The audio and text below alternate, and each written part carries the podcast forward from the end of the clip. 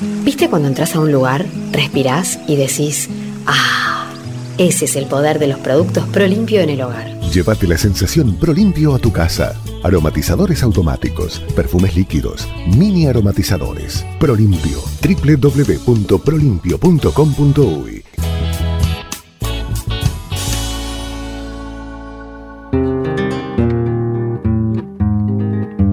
16.000 orientales marcharon tras su líder José Artigas, recorriendo 522 kilómetros en 64 días.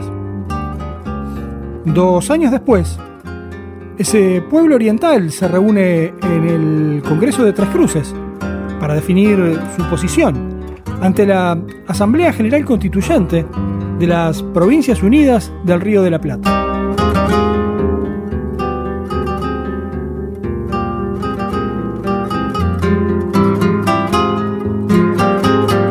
Pronunciar Artigas su discurso conocido como la Oratoria de Abril, que se inicia con la frase Mi autoridad emana de vosotros y ella cesa ante vuestra presencia soberana, se establece claramente la necesidad de reivindicar al pueblo oriental, reafirmándose la autonomía de la banda oriental, la que debía ser reconocida como provincia, estableciéndose allí sus límites.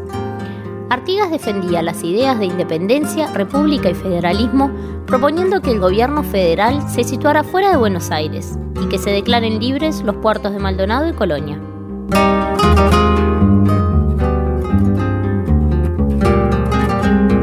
Pero como lo vimos en los capítulos anteriores, unitarios argentinos por un lado, portugueses primero y brasileños luego, con el apoyo de los franceses y el manejo político de los ingleses, tiran por tierra el sueño artiguista para dar lugar a un Estado independiente, el Estado Oriental del Uruguay.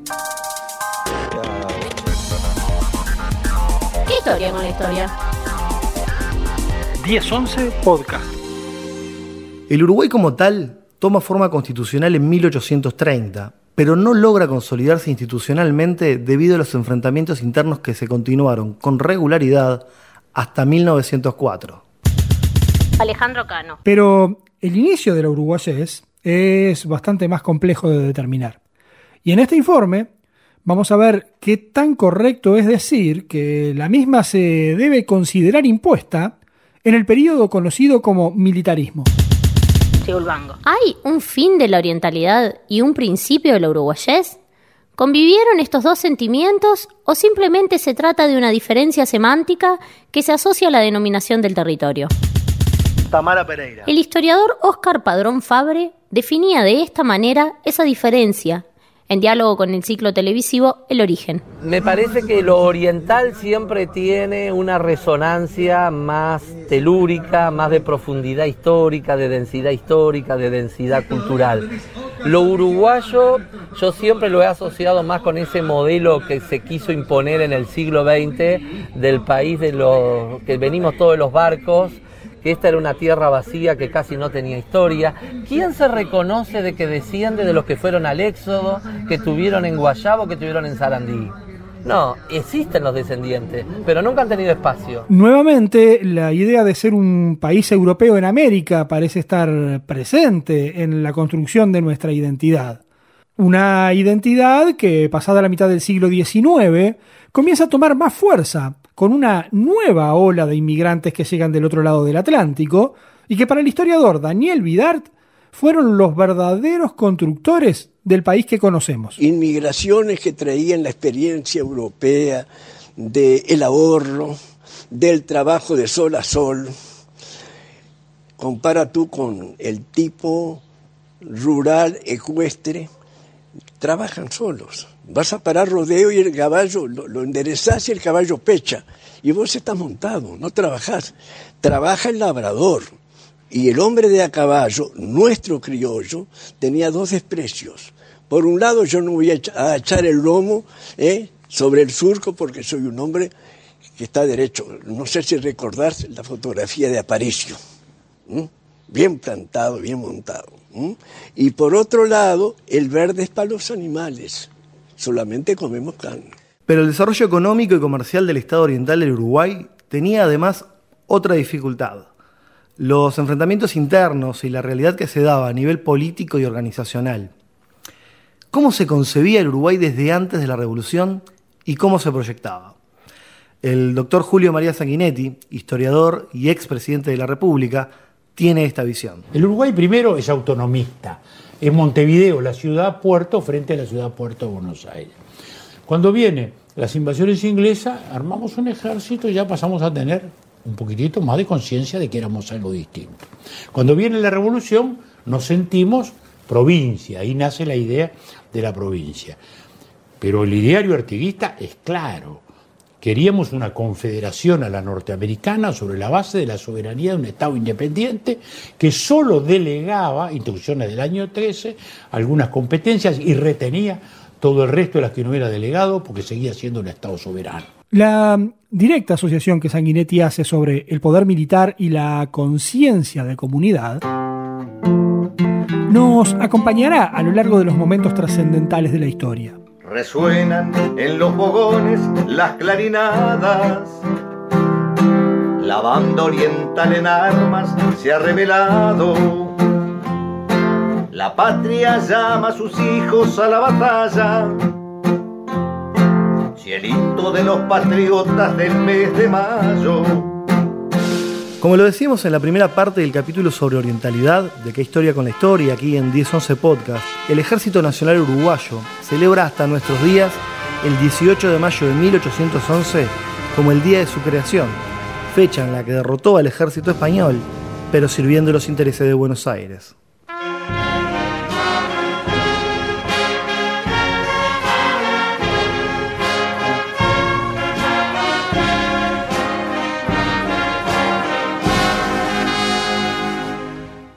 Pesar de la oficialidad de esta fecha, la organización militar en el Estado naciente estaba muy lejos de ser sólida, y los reiterados enfrentamientos internos debilitaban no solamente la institucionalidad, sino también el desarrollo económico y social.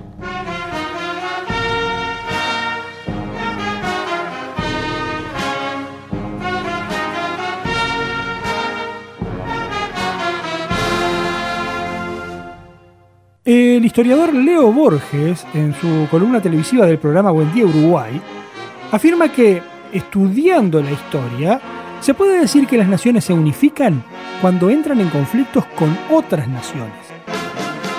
Es lamentable que uno cuando analiza una nación, uno se da cuenta que las naciones se unifican cuando le pegan a alguien de afuera o cuando alguien de afuera les pega.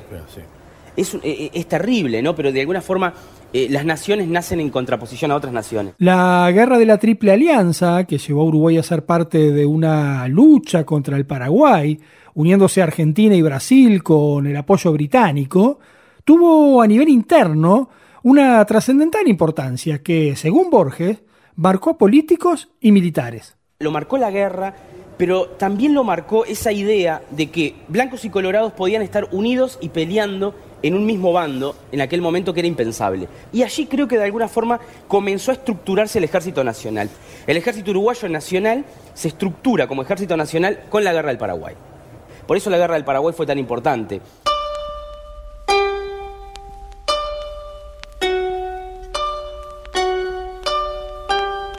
El Paraguay no conocía de guerras internas ni de luchas independentistas podemos decir que era la excepción de la época en América del Sur.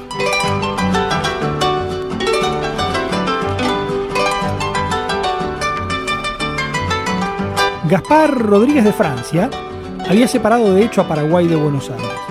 Y tras su muerte, Carlos Antonio López I y su hijo Francisco Solano López después mantuvieron el aislamiento y reafirmaron su independencia. Solano López logra concretar un adelanto técnico único en el continente, teniendo el primer ferrocarril, una flota nacional, fundiciones de hierro, habiendo firmado tratados comerciales con Francia, Estados Unidos y Reino Unido, los que permitieron que la agricultura incrementara su producción, lo que repercutió en beneficios para su población, que ya había reconocido como ciudadanos a los indígenas y creado más de 300 escuelas con enseñanza gratuita y obligatoria. La guerra se extendió por seis años. Paraguay perdió el 60% de su población total, al 90% de su población masculina adulta y el 50% de su territorio a manos del Imperio de Brasil. Pero quien más ganó en esta contienda fue sin duda Inglaterra, que logró imponer su hegemonía en la región asegurándose que el desarrollo de cada país no se diera sin la participación de capitales británicos. Desarrollo que en nuestro país se consolidaría durante el gobierno dictatorial de un ex integrante del ejército uruguayo en la guerra de la Triple Alianza, el coronel Lorenzo Latorre, el que se apoyó en avances como el ferrocarril, el telégrafo y obviamente las armas para llevar adelante una serie de cambios que sus detractores signan como funcionales al imperio británico y sus defensores realzan como el primer gran posicionamiento del país a nivel comercial e industrial. Con la torre se inicia en nuestro país un periodo de 15 años conocido en la historia como militarismo, donde por decreto de imposición y a un costo de pérdida de derechos y libertades, con ciudadanos exiliados y otros desaparecidos, se realizaron cambios trascendentales en el país a nivel educativo, organizacional y económico. Para mm, iniciar el intercambio de este capítulo sobre uruguayés en ¿Qué historia con la historia? aquí en 1011 Podcast con el auspicio de Prolimpio, vamos a destacar tres de esas acciones como la defensa de la propiedad privada, el marcado de ganado y el alambrado de los campos, de manera de preguntarle a Tamara Pereira y Alejandro Cano si estos hechos pueden ser signados como el fin de aquella sociedad que veníamos analizando en capítulos anteriores y que tenía al indígena primero y al gaucho después como un estorbo, usando la expresión de Fernán Silva Valdés, y que con el militarismo comienzan a definir una sociedad más uruguaya, con un control mayor del territorio desde la capital. Con la torre comienza a darse el fin de una etapa. Eh, quizás este adjetivo pueda sonar duro a los que nos escuchan, pero creo que se da el final de cierto barbarismo, ¿no? de esa etapa eh, primera en la cual este, formamos el Estado-Nación, y acá comienza otra cosa. Comienza un Estado que empieza a, a dictar normas y a intentar hacerlas cumplir, con maneras que hoy nos parecen muy primitivas, porque lo eran a su forma. Y el otro punto que es importante de entender de la torre es que todo el paquete de, medidas y de disposiciones que generó durante su periodo, o sus periodos, como podría decirse, aunque el segundo es muy breve, y de características distintas, es la inserción en el capitalismo mundial. O sea, desde ese paquete de medidas, Uruguay empieza de alguna manera muy básica, primaria o incipiente a integrarse al sistema imperante en el mundo. Sí, creo que estamos todos de acuerdo en este cambio de era, comienzo, fin de, una nueva realidad donde el Estado, en busca de hacer terminar este barbarismo del que hablaba Alejandro, busca imponerse como autoridad.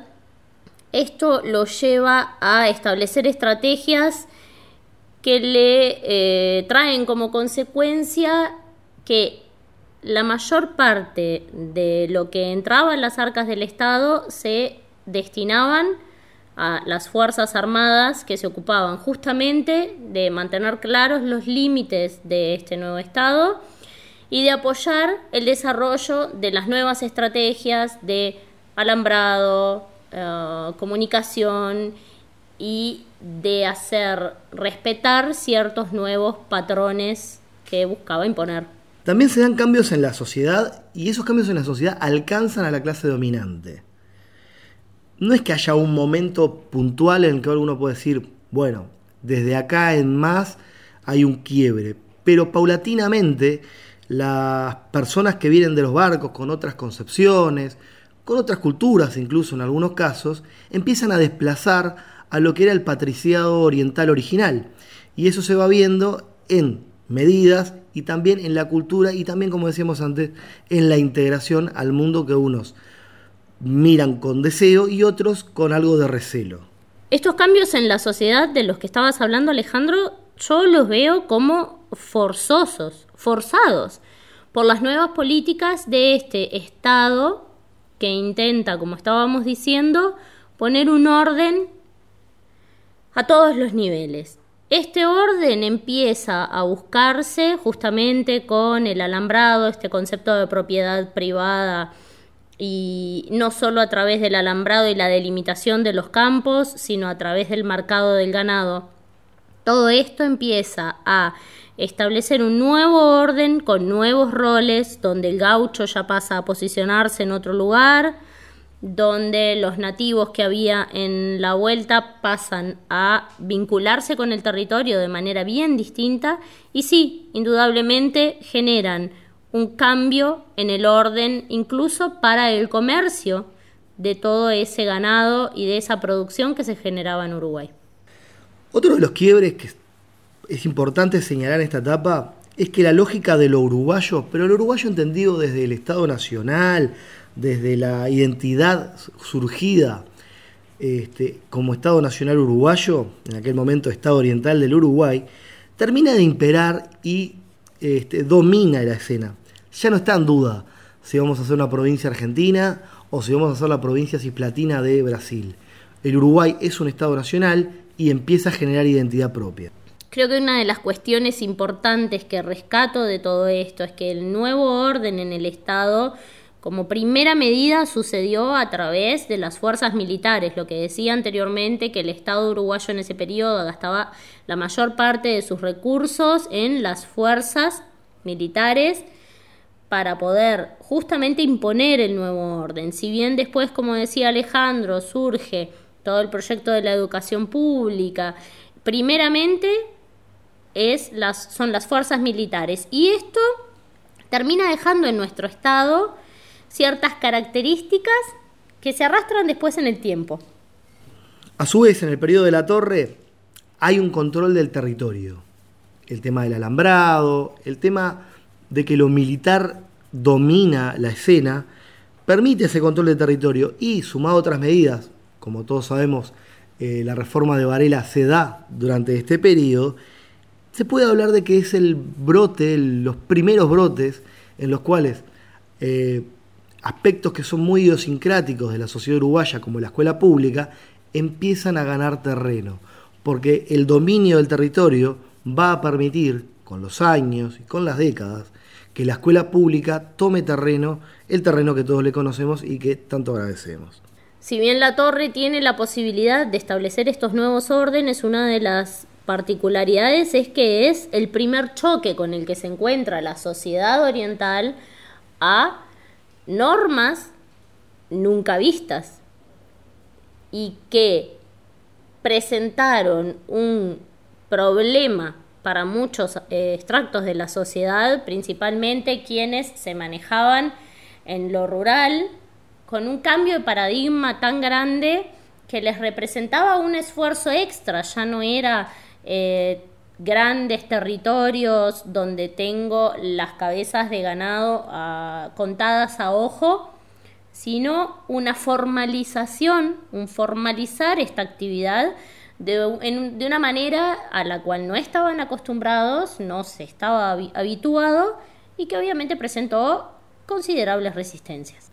El gobierno de la Torre implica un quiebre en la forma de liderar políticamente el Uruguay.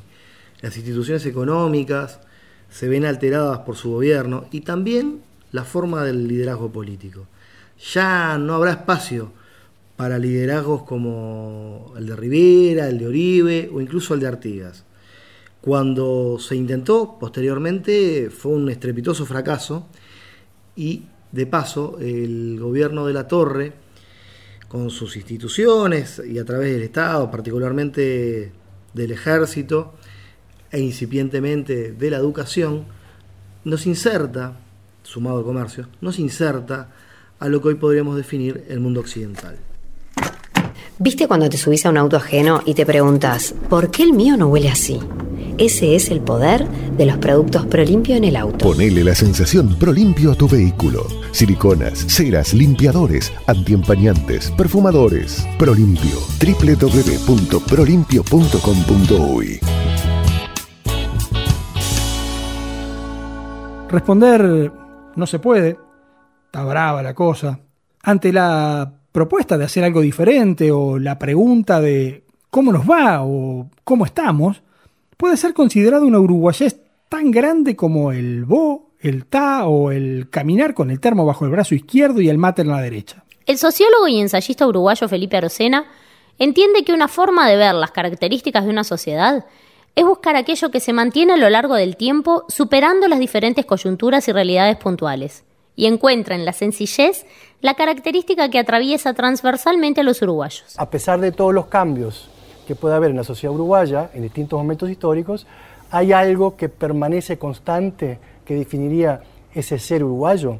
Yo en general hago eh, el siguiente ejercicio. Cuando llega algún amigo extranjero, cuando llegan estudiantes extranjeros, empiezo a caminar desde la esplanada por 18 de julio, le muestro la, sede del, Palacio Municipal, después les muestro el Palacio Santos, le digo, este es el Ministerio de Relaciones Exteriores. El, ese, el Ministerio de Relaciones Exteriores. No pueden creer la sencillez de lo que es el Ministerio de Relaciones Exteriores. Sigo caminando. A la izquierda, esta es la Suprema Corte de Justicia. ¿Cómo? El Poder Judicial está en este edificio tan sencillo. Sí, ahí está. Seguimos caminando y lo llevo a la Plaza Independencia, donde está el Poder Ejecutivo. Aquí está, y no pueden creer. No pueden creer por qué, porque eso representa un país extremadamente austero, extremadamente sencillo. Si usted va a Argentina, va a ver el, ministro, el Ministerio de los Exteriores, que es ampuloso, el Palacio de Justicia, que es ampuloso, y donde está la, presidenta del Ejecutivo también es ampuloso. Entonces yo creo que eso definiría un poco algo que permanece en el tiempo, que nos definiría muy fuertemente a los uruguayos, que tiene mucho que ver con nuestra historia y mucho que ver con quien elegimos que fuera nuestro héroe nacional.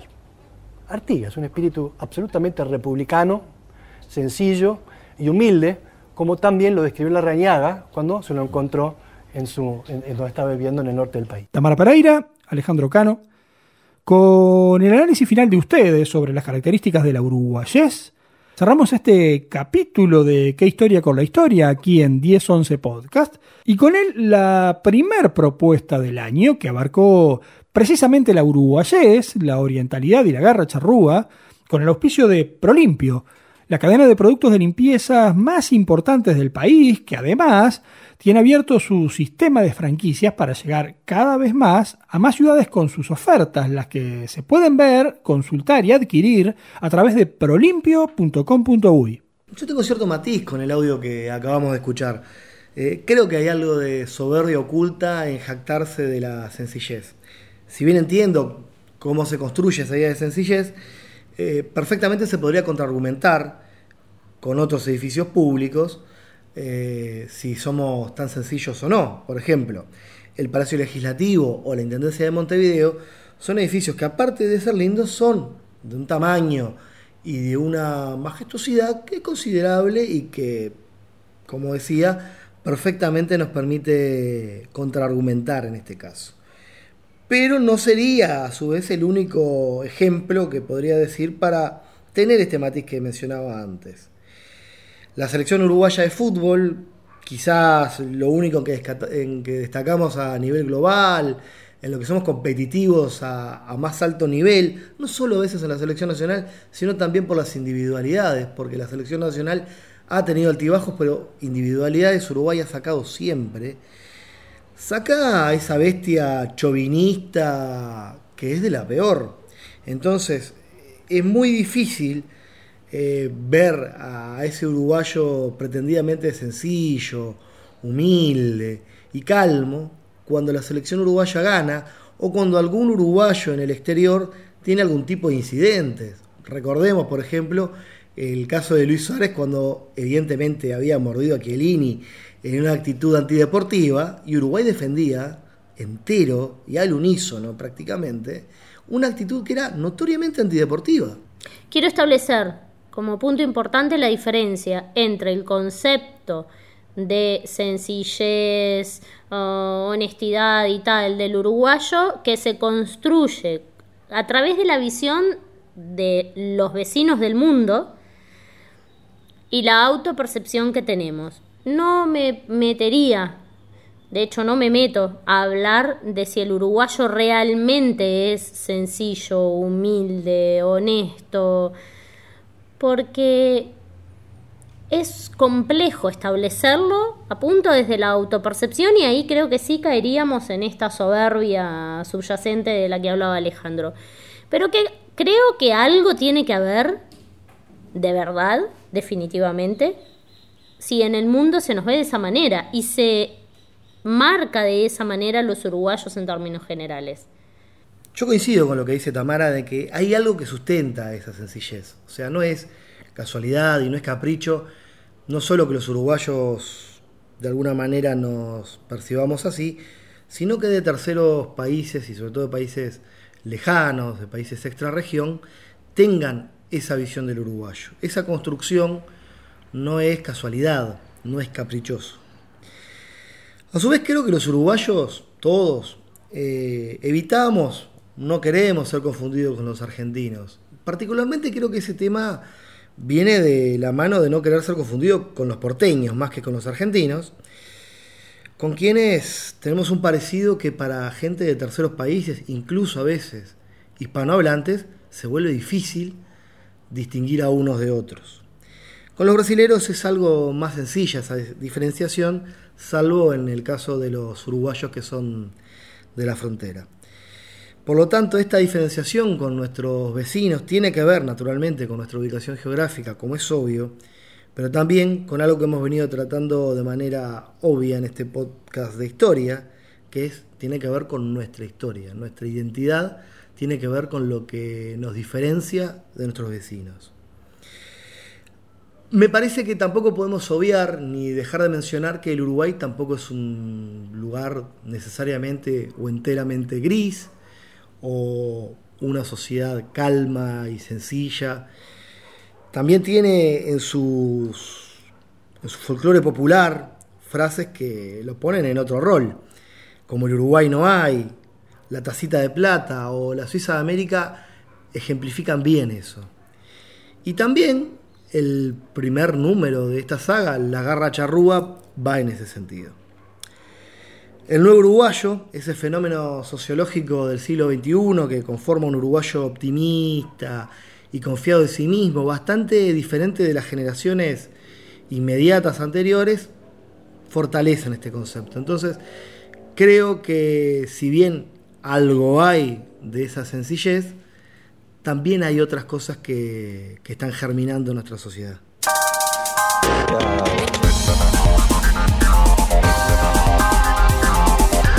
1011 Podcast. Si llegaste hasta acá, es porque coincidiendo o discrepando, te enganchamos con nuestra historia. Por eso si llegaste hasta acá, comentales tus contactos que nos sigan, nos escuchen, nos escriban.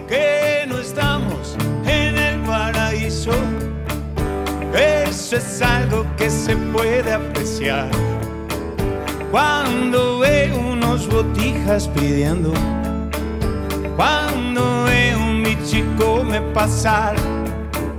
Alguien dice esto es el culo del mundo. Alguien dice como el Uruguay no hay. Yo he cambiado varias veces de idea.